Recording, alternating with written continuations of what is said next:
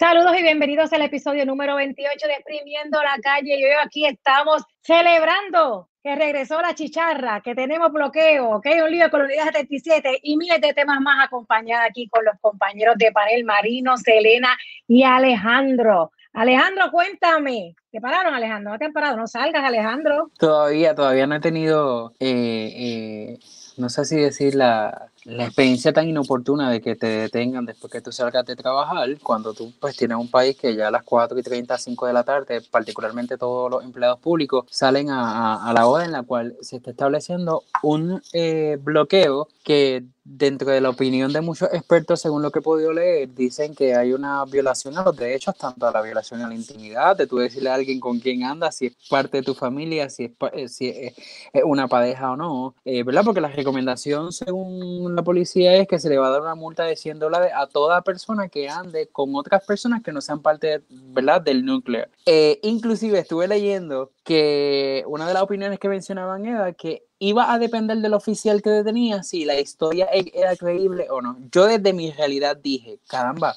si me toca un policía fundamentalista que odie el colectivo LGBT y de momento yo ande con un amigo y le diga, no, él es mi novio, yo me fastidié porque de una no me va a creer, ah, pues aquí está el castigo, toma, 100 de multa. Aparte de que tú dirías, en este país donde el sistema de transporte público es pésimo, donde el, ¿verdad? aquí se apoyan muchos compañeros de trabajo dando transporte o, o te voy a dar el pon al supermercado u otra cosa, de momento uno pues se tenga que limitar, porque de momento pues tenemos esta medida absurda por parte del gobierno actual. Eh, y mira, yo pienso que lo que aquí hay que establecer es que estas estrategias de bloqueo sean para darle el acceso a la salud, eh, invertir en esto, pero en la educación preventiva, desde el modelo preventivo, mira, gente, es importante que usted se mantenga en su núcleo familiar por esto, por esto. Los modelos punitivos ya se ha demostrado que no sirven para nada. Michel Foucault diría, eh, eh, ¿verdad?, en vigilar y castigar, que el Estado como opresor las nuevas versiones modernas dirían un macho violador. Así que no sé qué opinan mis compañeros en cuanto. Yo estoy en totalmente desacuerdo eh, con el tema de, de, los bloqueos. No, no, hacen sentido. Antes de que, de que, los compañeros opinen, quiero, quiero establecer y me corrigen que cuando la gobernadora anunció la nueva orden ejecutiva que entró en vigor este pasado lunes 7, ayer, ayer, este, el 7 de diciembre y va a estar hasta enero 7 va a estar vigente, que yo entienda, y por eso digo me corrigen, en ningún momento se habló de bloqueos antes de la hora del toque de queda. El toque de queda comienza ahora, una hora más temprano, antes era hasta las 10, antes era de 10 de la noche a 5 de la mañana, ahora es de 9 de la noche a 5 de la mañana. Todo el tiempo yo entendí, y parece que los que me rodean entendimos igual, que el bloqueo de darse iba a comenzar a partir de las 9 de la noche para asegurar de que la gente respetara el horario del toque de queda. Cuando ah, eh, ayer, ¿verdad? Sale en los medios eh, todo el tráfico que se ocasionó y toda la incertidumbre y, todo el salpa afuera que se ha formado con estos bloqueos, ah, como bien mencionó Alejandro, a las 4 de la tarde, cuando mucha gente estaba incluso saliendo, empezando a salir de áreas de trabajo y había más aglomeración de tráfico. Entonces, la gente tiene que llegar a su casa más temprano o hacer, hacer sus gestiones y sus cosas antes de que cierren los comercios. Así que, ¿dónde nos perdimos? ¿O dónde yo me perdí? ¿Alguien, me, ¿Alguien, me, explica dónde me perdí? Rápido, le añado para, para, pasarle el turno a la, a la compañera o al compañero. Eh, según los rotativos, pues el, el, el, se presumía que iba a ser de 9 a 12 de la medianoche para velar, ¿verdad? Como muy bien han dicho, que, que en efecto eh, se cumpliese con la nueva orden y el toque de queda eh, no obstante, desde las 4 hasta la medianoche, eh, con una cuestión educativa, como ya mencionamos, pero hay un montón de elementos aquí que no se han mirado. O sea, en Puerto Rico la gente se da a las 4 y 30 a buscar su hijo, a ir al supermercado, posiblemente a hacer la comida del día o hacer la compra para la comida del día, lo que representa el retraso, la expo vamos a hablar de la exposición que hay. O sea, ¿para qué exponer la policía de Puerto Rico en un asunto que se puede manejar diferente, donde la tasa de criminalidad en estos últimos meses se ha desbordado? Eh, porque ya hasta los que cometen fecho día, pues ya también se le acabó la, el toque de queda y la, y la pandemia. No sé qué los compañeros tengan que decir, eh, cosas sin sentido. Pues mira, yo estoy de acuerdo contigo, Alejandro, no me tiene sentido la manera en que han querido aplicar esto. Número uno, como bien dijo Belba, en la conferencia de prensa nunca se explicó que estos bloqueos iban a comenzar tan temprano en la tarde. Porque a la hora pico, donde se forma un tapón brutal en todas partes del área metropolitana, vamos entonces a desplegar a, a los policías para que estén realizando estos bloqueos? Como bien han dicho, mucha gente que puede estar recogiendo a sus hijos del lugar donde los estén cuidando, donde estén tomando sus clases. Es el tiempo que mucha gente utiliza para hacer la compra, para salir eh, hacer sus diligencias, que bien puedes estar con, con, una persona de tu núcleo familiar, pero vamos a, al detalle de cómo uno demuestra eso. O sea, el criterio que están utilizando es literalmente si logras convencer a, a gente que te detuvo de que tu historia o de que eh, estas personas viven bajo un mismo techo es creíble o no. En mi caso, por ejemplo, yo convivo con mi pareja, nos mudamos recientemente a un apartamento en San Juan, pero mi licencia todavía tiene mi dirección antigua de Carolina, la licencia de ella tiene eh, su, su anterior dirección en Toalta. ¿Cómo entonces, sabes, vamos a demostrar que estamos bajo el mismo núcleo? ¿Cómo vamos a convencer al oficial? Hay que cargar con el contrato de arrendamiento. Entonces, todo el mundo con su contrato de arrendamiento que, que liste las personas que viven bajo ese núcleo familiar. O sea, además de, de, lo, de la inconstitucionalidad del asunto, que eso se ha discutido en los rotativos del país, se supone que uno tiene un derecho a permanecer en silencio y a no contestar preguntas de un oficial si tú no estás siendo acusado de un delito y si no hay eh, una sospecha razonable de que se ha cometido algún delito.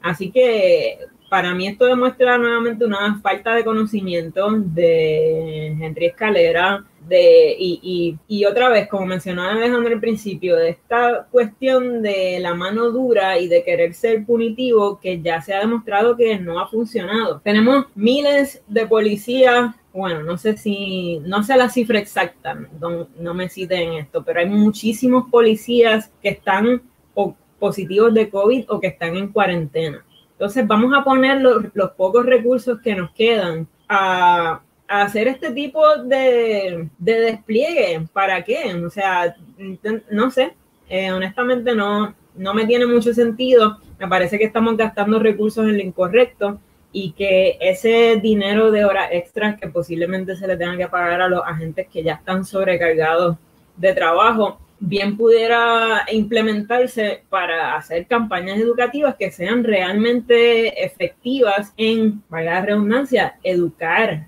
a la población sobre esto que está pasando, cómo protegerse y que la gente cree conciencia. De ahí es que tiene que surgir eh, todo. En, la educación está la clave, en mi opinión, no en el castigo. Por mi, por mi parte, yo primero ando con mi contrato de, de alquiler en el carro este... Espérate, ¿no permite reírme?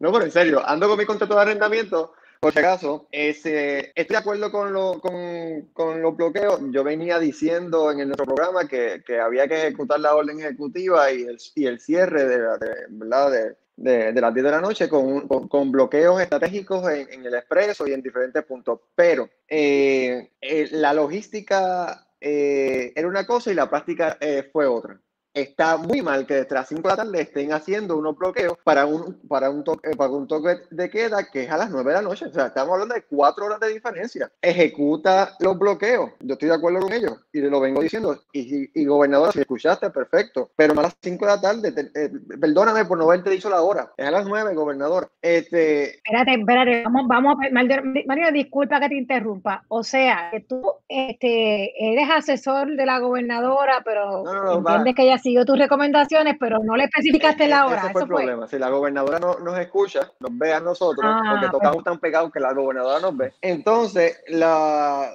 yo, yo, yo fallé, yo fallé en, no decir la hora, y la hora debe ser gobernadora a las 9, ¿verdad? Para que se, eh, se, ponga en vigor la orden ejecutiva que sí hace falta. En el pasado hemos sido, yo considero que hemos sido muy per, per, permisivos y, y, Ahora, lamentablemente, aunque ustedes estén de acuerdo, hay que ser más este, punitivos, definitivamente, porque la gente eh, le ha, le ha perdido el miedo al COVID y la, y la falta de miedo de un individuo lleva a la muerte de otro. Y entonces, y el miedo es, es parte natural del ser humano en, el respecto, por ejemplo, tú, no cruzas el expreso con carro a las millas porque hay algo que te dice que no pase, el miedo. Pues eh, definitivamente hay que tomar unas medidas fuertes, eh, ejecutar, yo siempre venía diciéndolo aquí en el programa, ejecutar las órdenes, eh, no dejarlo en el papel, sino ejecutarlas pero definitivamente ejecutarla bien, no ejecutarla al garete. Y estoy de acuerdo, hay, una, hay un elemento muy subjetivo en la cuestión esta de que con quién tú andas, quién es esta persona que te acompaña. Entonces, yo no tengo que convencer a nadie de con quién yo ando y que esa persona es segura para mí, porque tú tienes la libertad de andar con lo que tú quieras. Y sí, hay unos elementos constitucionales que hay que verificar. Definitivamente, yo creo que los bloqueos tienen que estar este, dirigidos a poner, en, eh, a poner en acción la orden ejecutiva que hace el lockdown a las 9, más nada. So que, gobernadora, vuelvo y repito, perdóname por no decirte la hora, a las 9, a las 9. Fíjate, Marino. Otra, otra cosa, ah, quisiera añadir algo rapidito, y es que, eh, y, y, lo mencionamos anteriormente cuando se empezó con esto del toque de queda, o sea, el COVID se va o es menos contagioso por la noche que por el día. O sea, además de que entiendo que los bloqueos deben darse, si, si acaso, por las noches para hacer cumplir la orden ejecutiva, también estos policías tienen que ser desplegados a hacer el trabajo que hay que hacer con los restaurantes que no están cumpliendo con las fiestas, con las bodas, con los sitios. Eh, tengo un conocido que notó una fiesta inmensa con un montón de gente sin mascarilla en el área de la parguera en Laja y cuando llamó al cuartel ellos mismos le indicaron que estaban faltos de recursos, que eran muy pocos, que eso de que la Guardia Nacional estaba proveyendo apoyo era realmente una falacia y que pues lamentablemente no tenían el personal para investigar. De igual forma, lo mencioné anteriormente, mi amigo al que le robaron la guagua tampoco conseguía ayuda en el cuartel, no contestan, hay cuarteles cerrados. Entonces, ¿qué estamos haciendo por el día? Eh. Esto no se resuelve con encerrar a la gente en las casas por la noche. ¿Qué otras cosas se están haciendo y dónde podemos poner estos recursos de estos agentes de forma que sea más efectiva para controlar los verdaderos lugares que están siendo focos de contagio. Es que yo considero que la, logística del, del, cierre en la noche está en, en evitar el, recreo de, de, bares, o sea, que, que, el, que, el, ciudadano se recree en bares y en sitios, ¿verdad? Eh, donde pero los bares están cerrados, los bares y los chinchorros están cerrados. Sí, pero tú, tú has visto que hay muchos sitios que tienen licencia de restaurante y licencia de, de alcohol que son bastante parecidos a lo que es un bar. So que, y, y y, se están dando esos casos, y, guardar a la gente en la noche es para evitar eso, porque por el día la gente está ocupada en responsabilidades como el trabajo. Pues fíjate, yo te voy a decir lo siguiente, yo pienso que, que no es que yo esté de acuerdo con los bloqueos tampoco, pero si es cuestión de que lo están utilizando como una medida para hacer cumplir la orden ejecutiva, pues entonces empieza a las nueve de la noche, porque la prohibición para estar en la calle es a partir de las nueve, no es antes. Segundo, eso de que me, me, me, vengas a preguntar a mí que si la persona que anda conmigo es o no es de mi núcleo familiar, coincido con Alejandro, usted no define quién es mi núcleo familiar ni con quién yo quiero estar. Aparte de que obviamente de las consideraciones legales que ya han estado discutiéndose en diferentes medios y en las redes sociales de lo inconstitucional que es esa medida. Tercero, si vamos a hablar de núcleo familiar y de lo peligroso que es yo estar con una persona que alegadamente no es de mi núcleo familiar, entonces pues no puedo ir a trabajar porque con quien yo trabajo no son de mi núcleo familiar. No puedo ir al supermercado, ni puedo ir a la farmacia, ni puedo hacer nada porque quien me atiende no es de mi núcleo familiar. Así de qué estamos hablando. ¿Cuál es la hipocresía? ¿Cuál es la ridiculez, me perdonan, de esta determinación de que si el núcleo familiar? Eh, una cosa no tiene que ver con la otra. Si lo que queremos es controlar la cantidad de gente que va a estar en la calle a partir de las nueve de la noche, pues haz el bloqueo. E, este, aunque también pienso, como bien menciona Serena y bien menciona Alejandro, aquí hay tantos problemas de criminalidad y de violencia que no se atienden. No hay suficiente personal. Eh, la policía, muchos, como bien menciona Serena, cansados, enfermos, faltos de, de, de, equipo y cosas. Entonces, lo vas a, los vas a utilizar desde temprano para unos bloqueos que yo pienso más bien que lo que están utilizando es una, esta excusa para recaudar fondos para el gobierno, porque honestamente no me hace ningún tipo de sentido. Y entonces, más aún, todos los casos que pueden venir de demanda, de demanda por violación a los derechos civiles, ¿sabes? Eh, de, tú a saber qué, qué, casos van a surgir de aquí en adelante, porque la gente se está educando, la gente se está, está leyendo y, y, y los están también informando de que esto es inconstitucional constitucional, que esto atenta contra tus derechos. Así que también entonces el gobierno, por no hacer las cosas de improvisación y por yo no sé qué es lo, cuál es el mensaje, porque honestamente una cosa es, y lo hemos dicho, que sí hay que, que las órdenes ejecutivas no han funcionado porque mucho bla, bla, bla y poco busca ejecución. Pero si vas a ejecutar, lo tienes que hacer bien. Tampoco entonces para crear el caos. Me parece que, que, que no la pegan, no la pegan. Y entonces lo que hacen es desinformar. El pueblo está cansado. Llevamos ya casi 10 meses, 10, 9, 10 meses eh, desde que comenzaron la, los, los, cierres. Y entonces tú lo que haces es que sí, es, por eso es la parte que Alejandro habla de lo punitivo. O sea, yo pienso que ya a estas alturas ponerte con este tipo de, de, de, acciones punitivas no ayuda, no le vas a hacer con eso entender a la gente, no estás educando, no estás al contrario, lo que, está, lo que tienes a, un pueblo y a una ciudadanía hastiada, donde no le estás dando ningún tipo de alternativa, porque tampoco es como, volviendo a la orden ejecutiva, todavía no lo entiendo, ¿por qué tú no me permites a mí ir a una playa? ¿Por qué tú no me permites ir a mí a un parque? Porque yo te estoy hablando de que, de que, sin embargo, me permites ir a un centro comercial que es cerrado, sin embargo, me permites otras actividades. Hoy mismo salieron unas fotos de, de, que tienen que ver con eventos políticos donde había un montón de gente aglomerada tomándose fotos unos con otros y eso no, y eso no pasa nada. Ay, nadie interviene. Entonces volvemos a lo mismo. El modelaje, el modelaje, unos sí, otros no. Aplica a uno, otros no. Lo mismo pasa más allá del bloqueo. Acláreme alguien. El día de la orden ejecutiva, la gobernadora dijo que el domingo había ley seca y que los sábados los comercios podían vender bebidas alcohólicas a las personas, a los comensales que estuvieran consumiendo en sus mesas. Eso fue así hasta ayer. Ayer ella dio una, entrevista en una emisora de radio y cambian los muñequitos, cambia, cambia lo que ella misma había dicho, porque lo aclaró. Entonces, ya tú no sabes realmente qué aplica y qué no aplica en esta orden yo entendía hasta ayer volvemos y todavía tengo la duda. Y muchos, y muchos comercios hoy han levantado la voz de alerta. ¿Sabes por qué? Porque para el comercio, muchos de ellos, las ventas, el dinero, la ganancia la sacan de la venta de bebida. El venderte un plato de arroz, habichuela y carne una comida no es lo que le deja ganancia, es la bebida. Así que para ellos, tras que tienen que abrir con un 30% de ocupación nada más, en limitarlos también el sábado a que no pueden beber bebidas alcohólicas, pues mira, para ellos realmente es operar con pérdida. Entonces, yo, yo, honestamente no sé, Marino, si tú eres el que está asesorando o que te está escuchando, te está escuchando bien, algo está pasando que la comunicación no está llegando, pero lo que está orden es un desperote y no estamos minimizando la situación. Sabemos que hay una situación de muchos casos positivos, sabemos que hay muchas personas que no han sido responsables, pero también reconocemos que el Estado ha fallado y sigue fallando. Porque el problema no es que haya fallado, es que no he aprendido nada en estos nueve meses. Corríganme, por favor, a ver si yo estoy equivocada. Mira, quiero, quiero añadirle a lo que menciona el uno de los puntos que mencionaba Madino, eh, sobre el elemento del miedo. La realidad es que vivimos en una cultura donde se promueve más el miedo versus el respeto.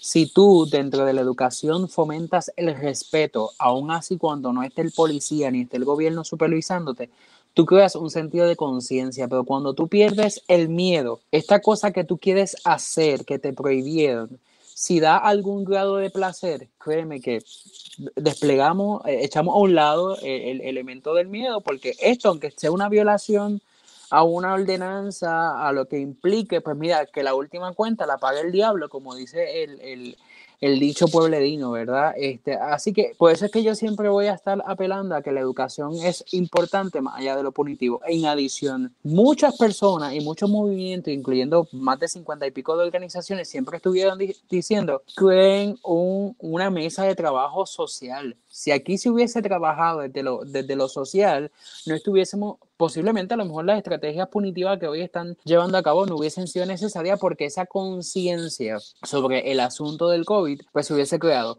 Y tú te das cuenta que todas las estrategias son de miedo y todas las estrategias son de que algo va a ocurrir cuando tú ves que la campaña que tiene el Departamento de Salud es de gente presuntamente que murió por el COVID, que se despiertan, resucitan, te dicen un mensaje y vuelven y fallecen.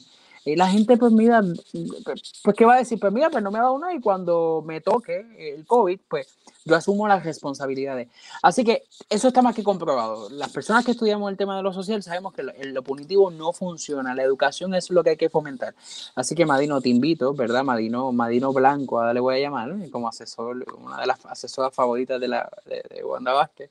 Eh, chicos, o sea, dile que hay que darle otras lecturas, que hay que darle otros repasos Eh, y el elemento de los espacios abiertos. Hay países donde las playas han definido lo que va a ser el espacio de compartir entre las personas. Eh, tú, tú, no puedes quitarle a la gente cosas que de alguna manera van a ayudar a que se equilibre su salud mental. Si tú, el grado de ansiedad de la gente se sigue aumentando, otras cosas van a decir, ¿verdad? Van a seguir eh, eh, trayendo una similitud de problema o agravando las realidades de la gente, porque aquí no todo el mundo tiene la, la, capacidad económica para quedarse en su casa, eh, tener una tecnología, quizá alguna consola de diversión o alguna plataforma que le pueda brindar películas y demás. No, esa no es la realidad de la gente. En Puerto Rico hay pobreza. Entonces, todo lo vemos como desde el privilegio de quienes dirigen el país, no es realmente la necesidad del pueblo. por ahí es que va mi indignación con este asunto de la pandemia. A mí mi indignación va en, el, en términos de que la, la gobernadora supuestamente es, abogada, es, experta en leyes, era la secretaria de justicia, o sea, ella sabe las implicaciones legales de todos los actos que, que, que ella comanda. Y entonces tú te quedas como que, ok, tú, te, tú sabes la que hay, porque, porque no Perdona que te interrumpa, se espera que ella sepa realmente, se ah, claro, que ella sepa. Exacto, e, eso es muy cierto. Eh, cuando hablo sobre la cuestión punitiva, es que el, lo, lo, aquí en Puerto Rico lo que funciona es los polos opuestos. Idealmente, Alejandro y, y, y Selenia Elba, sería fenomenal que, tengamos una mesa de, de, diálogo este, social y que tengamos especialistas académicos y eh, eh, ejecutando. Pero es que, ¿cuándo ha pasado eso? ¿Cuándo ha pasado? Nunca.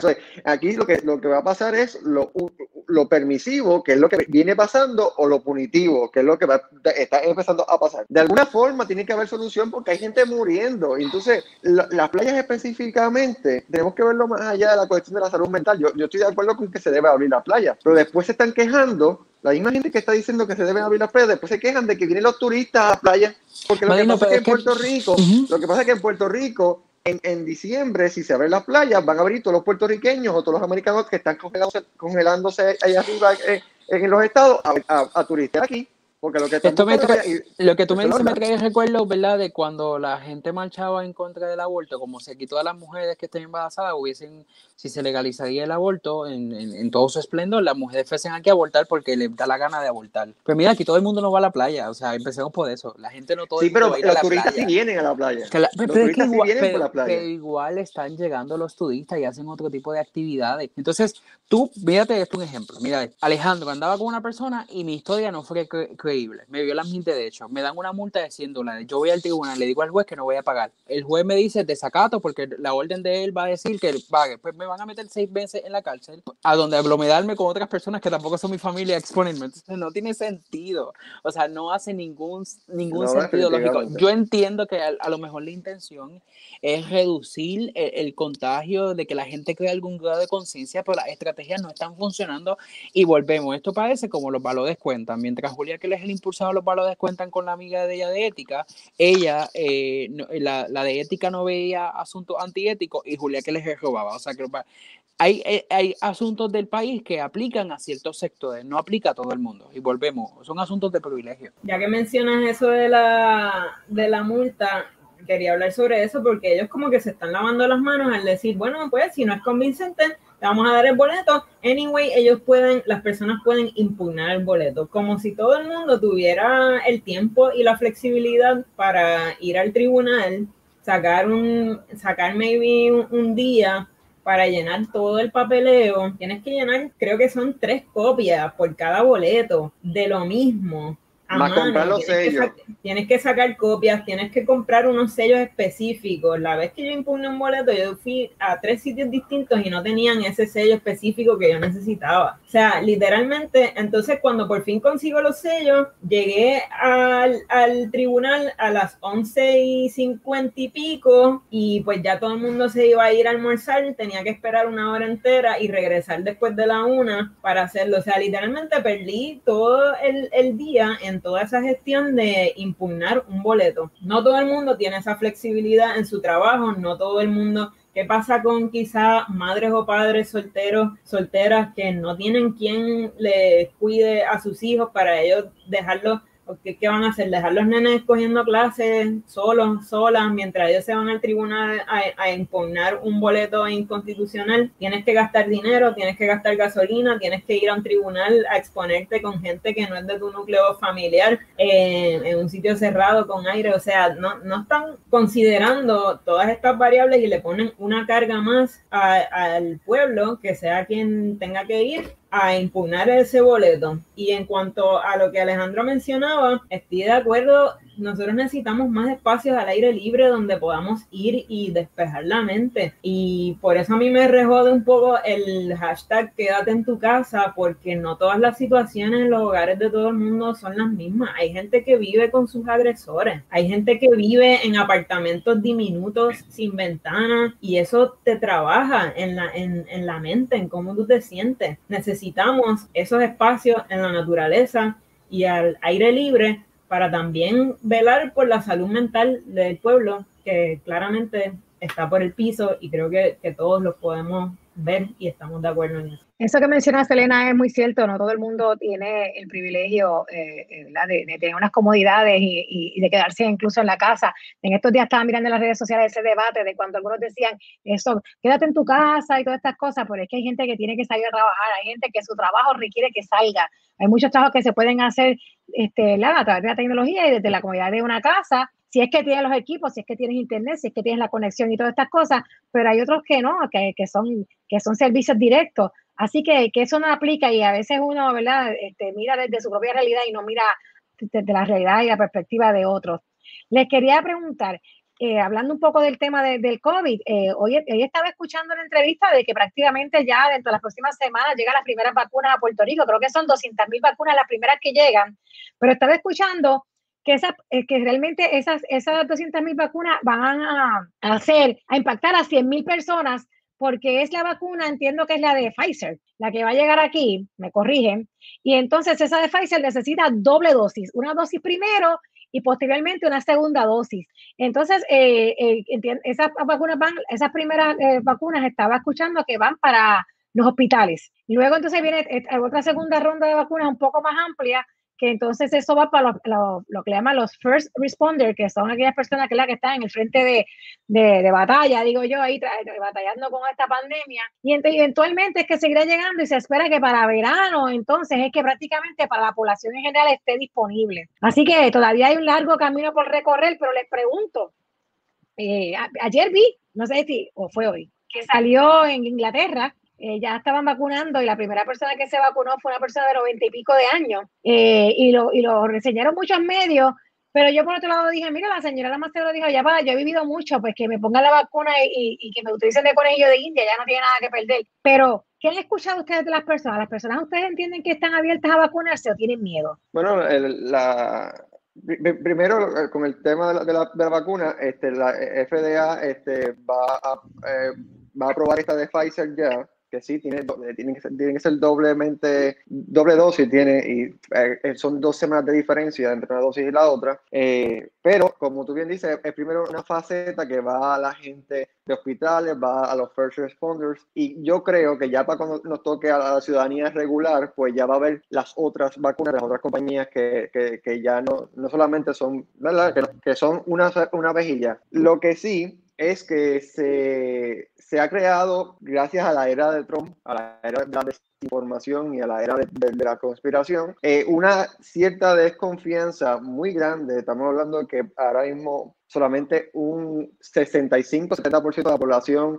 eh, dice que eh, que se, que se pusiera la, la, la, vacuna, cuando eso es un número muy bajo cuando estamos hablando de vacunación. Eh, y, y, Estados Unidos inclusive se, eh, los presidentes Obama, eh, Bush y Clinton están dispuestos a salir a, en cámara para demostrar ¿verdad? que, que la, la vacuna es confiable. Eh, y la vacuna es confiable, o sea, aquí hay un proceso científico que, se, que detrás de ello la, la, la, la, el response, o sea, la, tiene un 90% o más de, de, de, de, de efectividad. De efectividad, de efectividad. Eh, lo que pasa es que todas las noticias que yo escucho de la vacuna las escucho en inglés, entonces pues eso la, la palabra me viene en inglés. Entonces, eh, sí, tiene un 90%, todas tienen más de 90, so que es una vacuna confiable eh, todas las vacunas anteriores de, todo tipo de, enfermedad siempre están ahí entre, entre 90 y 95, nunca son completamente 100% eficaz. Los efectos secundarios eh, máximos son dolores de cabeza por una semana, pero no, no, se ha registrado ningún efecto secundario mayor. Lo, lo, aquí en Puerto Rico ya llegaron unas muestras que los, los médicos, entre los que, entre los que el, el, secretario nominado por Pierluisi estuvo investigando, eh, investigándolos, dicen que, lo, que, que, que sí, que cumple con, con todos los, parámetros, que se puede confiar en la vacuna y esta cuestión de, de no vacunación eh, ¿verdad?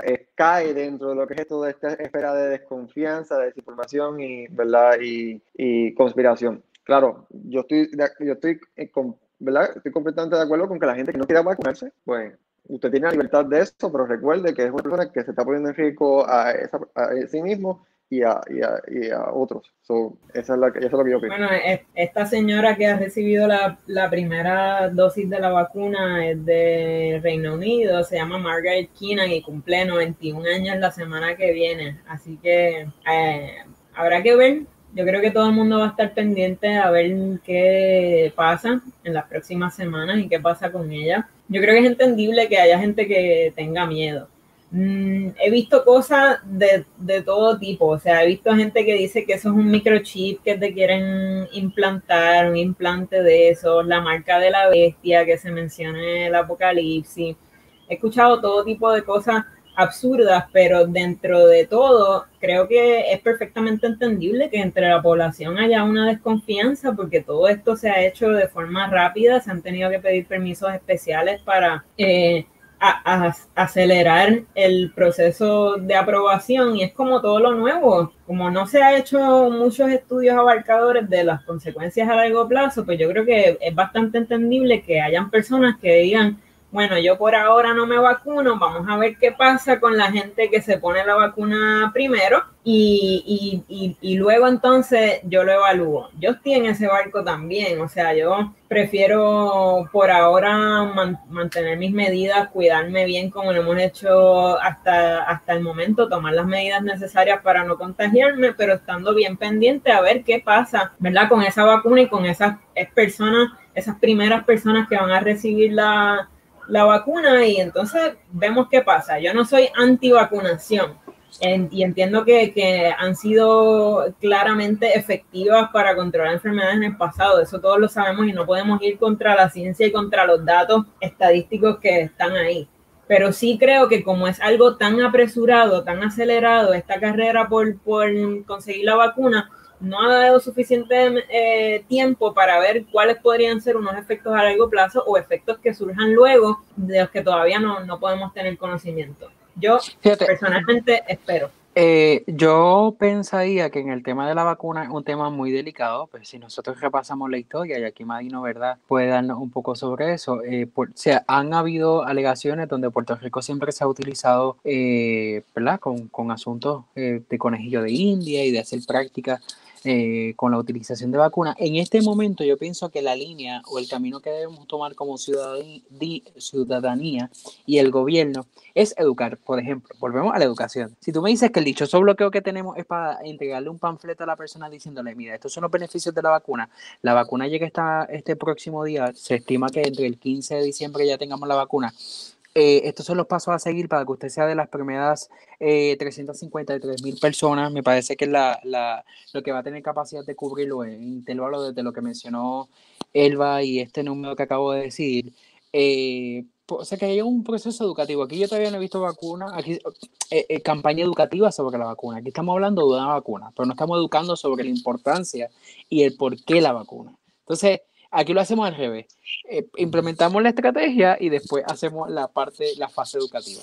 Pero te voy a preguntar, ahora que tú mencionas eso, Alejandro, y, es que me vino así de momento, ¿ustedes creen que hay alguna estrategia y que estamos listos y lo vamos a hacer bien? Porque si cuando, si nos, si, si, si nos dejamos llevar por, por la trayectoria que hemos tenido atendiendo esta pandemia y otros asuntos, vamos a hablar solamente de cuando se trataban de comprar en un inicio las pruebas las pruebas fallidas de COVID, ¿verdad? Que también se prestó para traqueteo y, y para todas estas cosas. ¿Ustedes honestamente piensan que, el gobierno está listo, que tiene un plan elaborado y una estrategia? Oh, oh, quería, escuchar su opinión.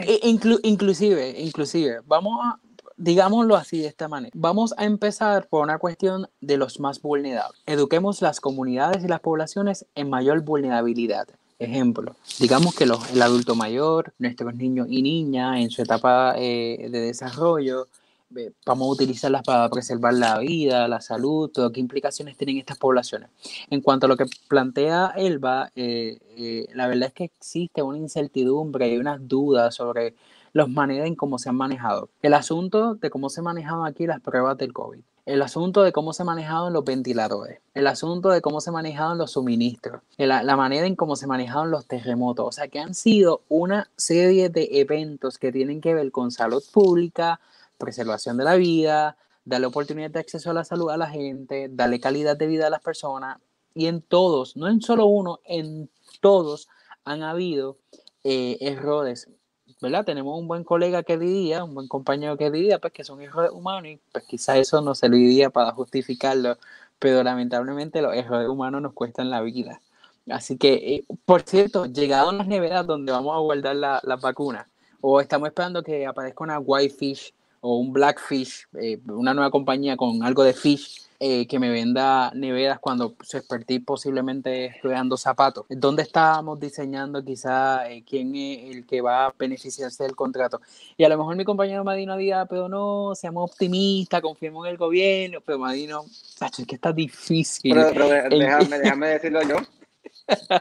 Está difícil. Adelante. No, déjame decirlo yo. Es para que, para que tenga, es para que tengas así contexto amplio para lo, que ahora. Y por cierto, déjame hacer un comentario rapidito, que eh, una de las personas que nos apoya mucho, eh, eh, me parece que es de apellido o nombre, no, ahora mismo no puedo ver el comentario, menciona que no existe todavía una vacuna contra el VIH en cuanto a la prevención y la cura, pero que sí en ocho meses han hecho el asunto eh, de, la vacuna del COVID. Yo tengo unas reservas con el tema del VIH en términos de si existe o no la vacuna para la, la mitigar este virus que ha acabado con la vida de muchas personas. No obstante, sí ya existe una estrategia que se llama PrEP, que es un medicamento anti, una estrategia que busca que las personas VIH negativo que tengan exposición eh, consuman este medicamento todos los días y crea una barrera contra el virus.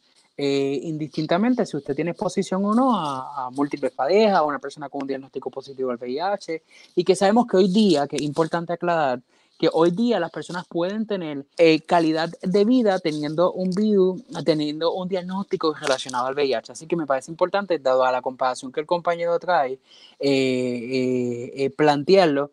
Y yo pienso que, pues, quienes trabajamos en el tema del VIH, las farmacéuticas no les conviene que el VIH de alguna manera se elimine del todo porque, por ejemplo, el tratamiento de una persona con VIH es 3 mil dólares al mes. Quizás es un poco insensible lo que lo estoy planteando, pero no es descartando las realidades de las personas que atraviesan este diagnóstico, sino es mirándolo desde otros, ¿verdad? Desde, desde otros elementos.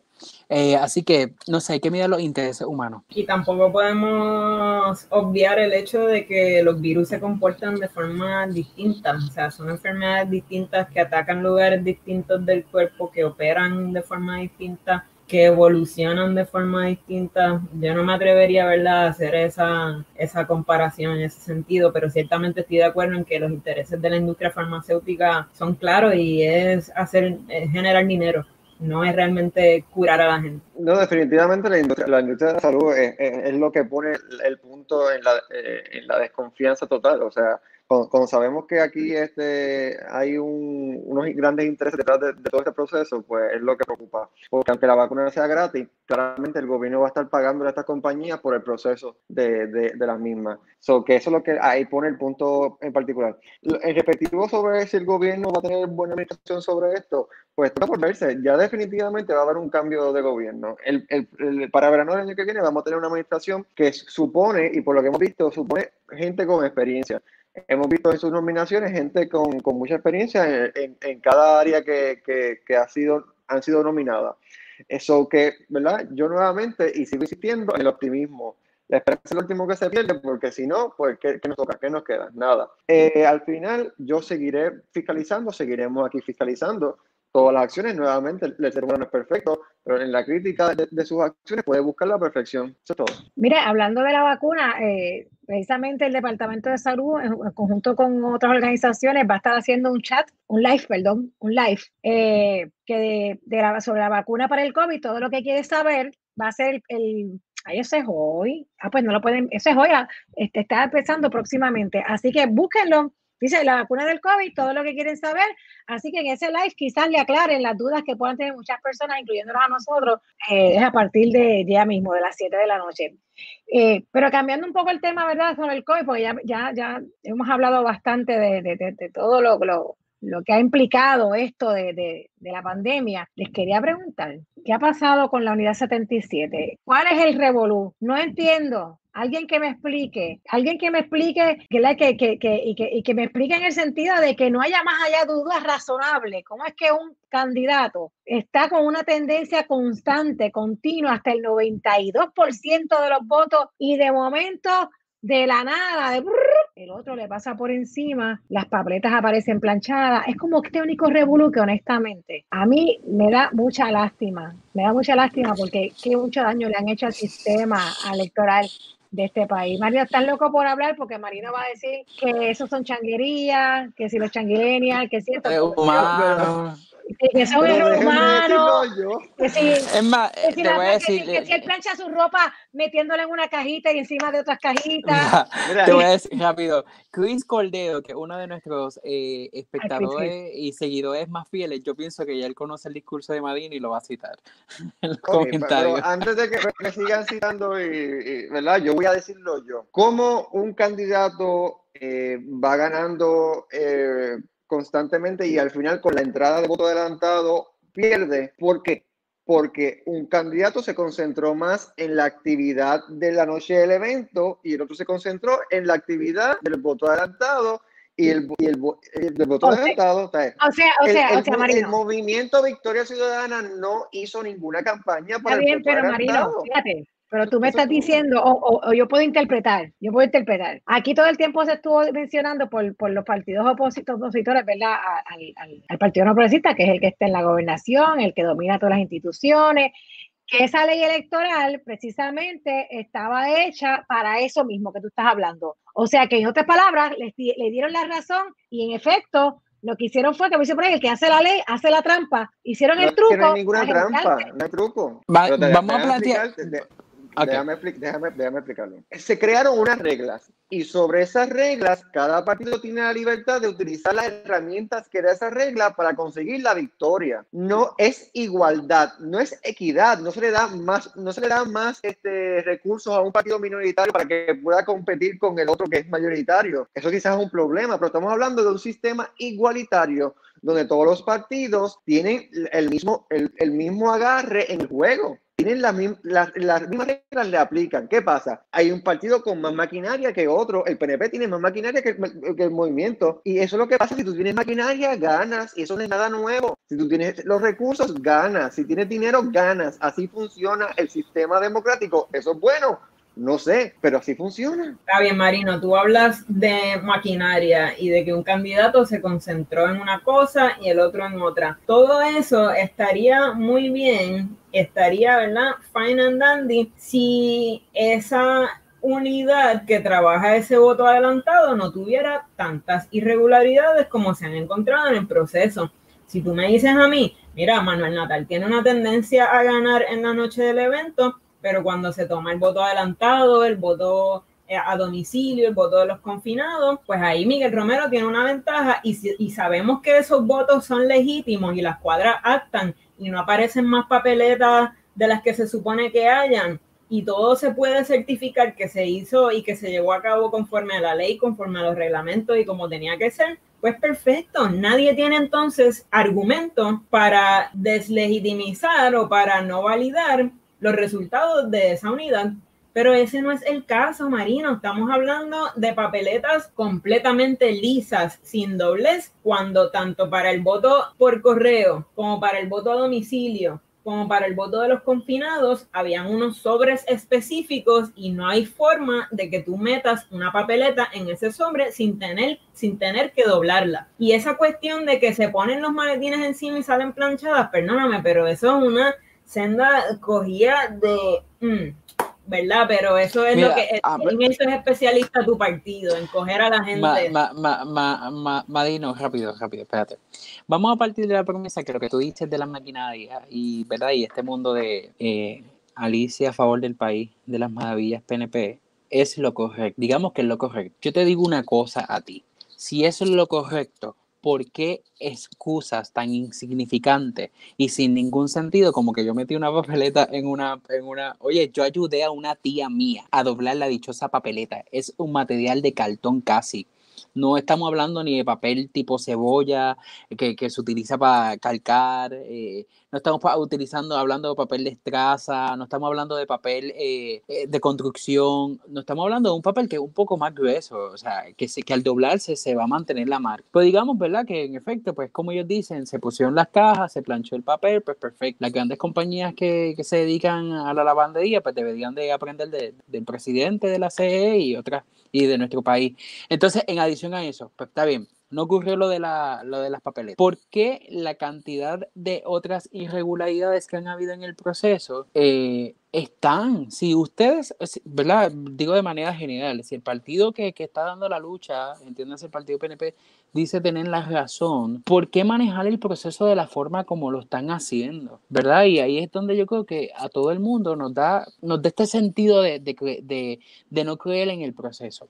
Digamos, ¿verdad? Eh, eh, que en efecto, pues hicieron el trabajo del voto adelantado, que fueron bien humanamente para velar la democracia del país y, y, que fueron así tipo caperucita roja a velar que la abuelita coma bien. Y pues mira, mientras come vota aquí, cuando también se ha denunciado que durante el proceso del voto adelantado hubo también otra serie de... Yo pienso que el partido PNP y quienes hayan votado a favor de la misma eh, ley electoral que incluye el Partido Popular, que tampoco supo sacarle ventaja, ¿verdad?, a este asunto, votaron creyendo, ¿verdad?, que de alguna forma se iban a beneficiar y se le fue el, tiro por la culata, como dirían. Yo pensaría que no, este proceso no se hizo desde la buena voluntad, desde la generosidad de hacer un proceso democrático justo, eh, imparcial, objetivo, donde se le da oportunidad a que todos los partidos que quieran correr, corran. ¿no? Aquí sabemos que el partido Movimiento Victoria Ciudadana es una amenaza y fue una amenaza en todo el proceso y diseñaron una estructura para debilitarlo. ¿Por qué? Porque su principal figura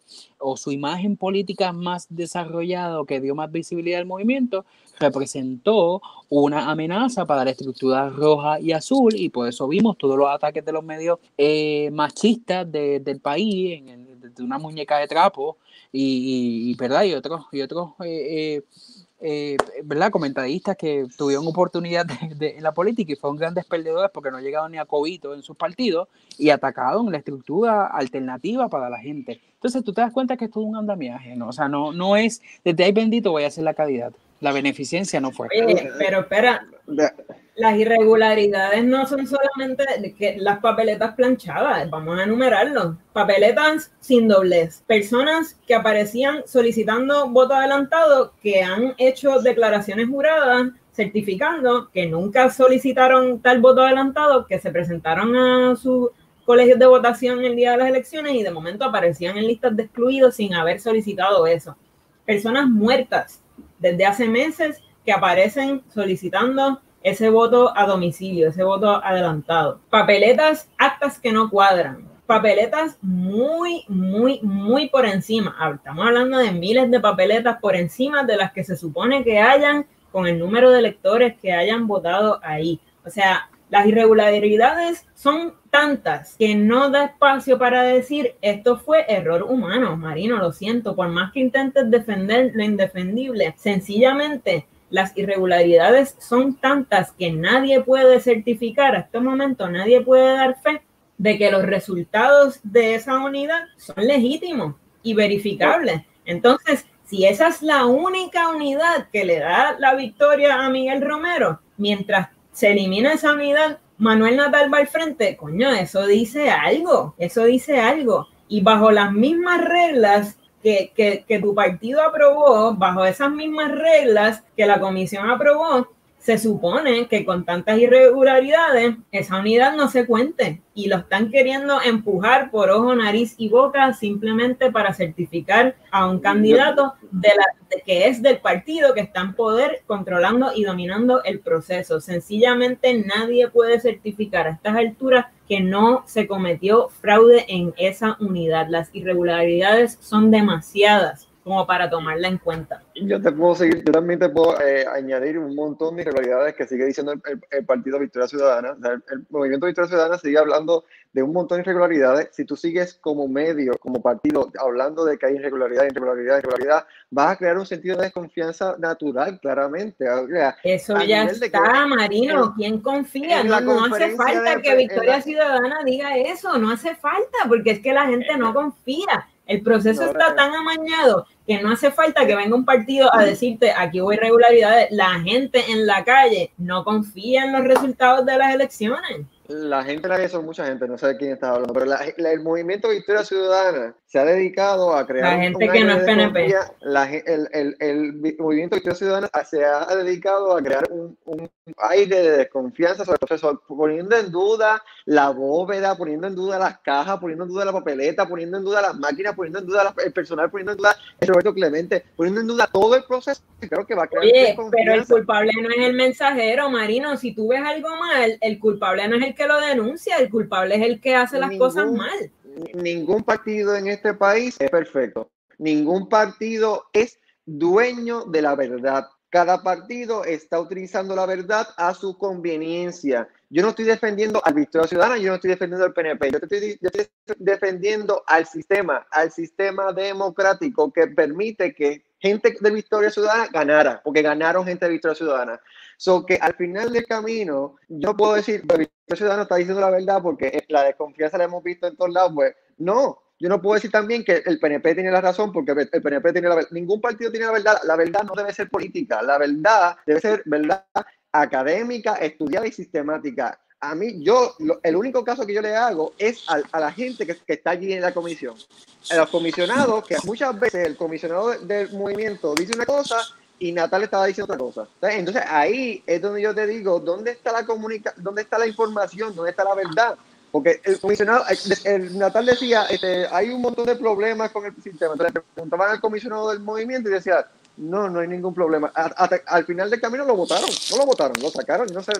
Marino, al final de cuentas, cuando uno denuncia algo que está mal, uno no es el culpable. El culpable son las personas que están haciendo las cosas mal. Déjame aclarar, el comisionado electoral del movimiento sigue siendo Olvin, algo. El fue que se fue, ¿verdad? No la persona. Eh, no, el popular, el que, el popular, el que popular, fue, fue el, el, que se dice que pues, sí, pero al final, pusieron a Toñito ah, con otros intereses también con Estás dando información falsa, Marino.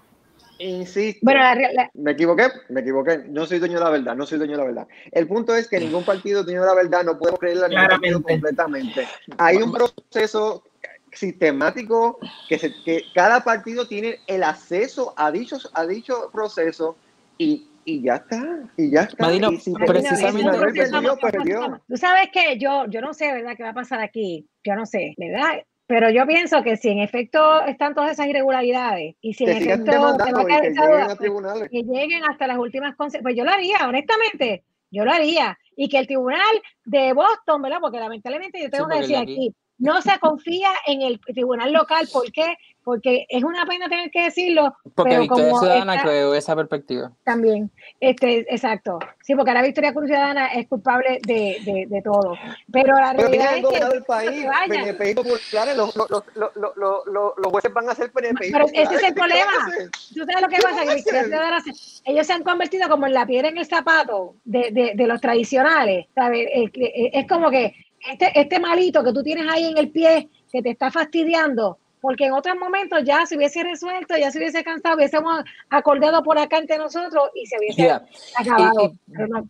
Sin ánimo de faltarle el, ¿verdad? A, a- a los ideales políticos de quienes de alguna manera se identifican con el PIB. Yo reconozco la consistencia de la lucha del PIB y, la manera de visibilizarse en todos los procesos y demás. Pero la campaña que ha dirigido contra el movimiento Victoria Ciudadana, yo nunca ni la he visto en los años que tengo de conciencia. Lo que tengo son 30 años y, cuatro veces he votado. Me gusta la política desde mis 12 años. Lo he compartido otras veces. Yo nunca he visto una campaña como la que han hecho en contra eh, de Victoria Ciudadana en comparación con el PIB. Empecemos, porque para mí ellos consideran que el PIB no es una amenaza para ellos.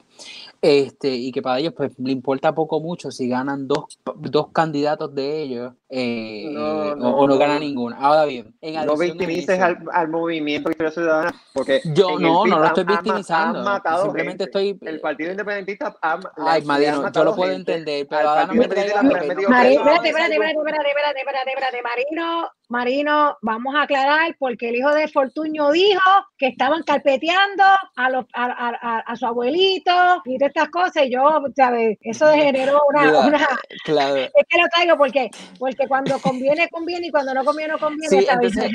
no nos vamos a ir por la tangente de que si cuántos murieron o cuántos no, ¿verdad? Porque pues posiblemente en la, en la historia actual, en la, en la historia moderna, a lo mejor no muere la gente eh, por, por, directamente por asuntos políticos, de que viene un PNP y te saca la pistola y le pega un tiro en la cabeza, pero lo vemos de otra manera cuando nos prueban de servicios todos los días y cuando tenemos 4.635 personas que murieron por un gobernador incompetente de esta administración y cuando tenemos una gobernadora que, ¿verdad? No sabemos todavía si sus acciones están centradas en buscar las tacas más bonitas o servirle al país para lo que se supone, ¿verdad? Se supone que se puso, pero más allá de eso, a lo que yo voy es, si en efecto lo que se busca es validar la la verdad, las acciones de la gente, de todos los partidos, vamos a, vamos a hablar de todos los partidos que están, sus acciones no van eh, eh, validando ese discurso que tú presentas. Entonces, aquí tenemos estructuras políticas que hablan sobre Maduro, sobre la República, sobre Cuba y Venezuela, y nuestro sistema político actúa peor que las repúblicas de Venezuela, Cuba y otras entidades y otros países. Nuestro sistema, siendo nosotros un territorio colonial de los Estados Unidos, actuamos como si fuésemos un país que no tiene ni la capacidad de dirigir un sistema político para validar la democracia de nuestro país. Entonces, por ahí es que yo digo, caramba, ¿qué va a pasar cuatro años más tarde? ¿Qué va a pasar en las próximas elecciones? ¿Cuál es el mensaje que le estamos llevando a la población?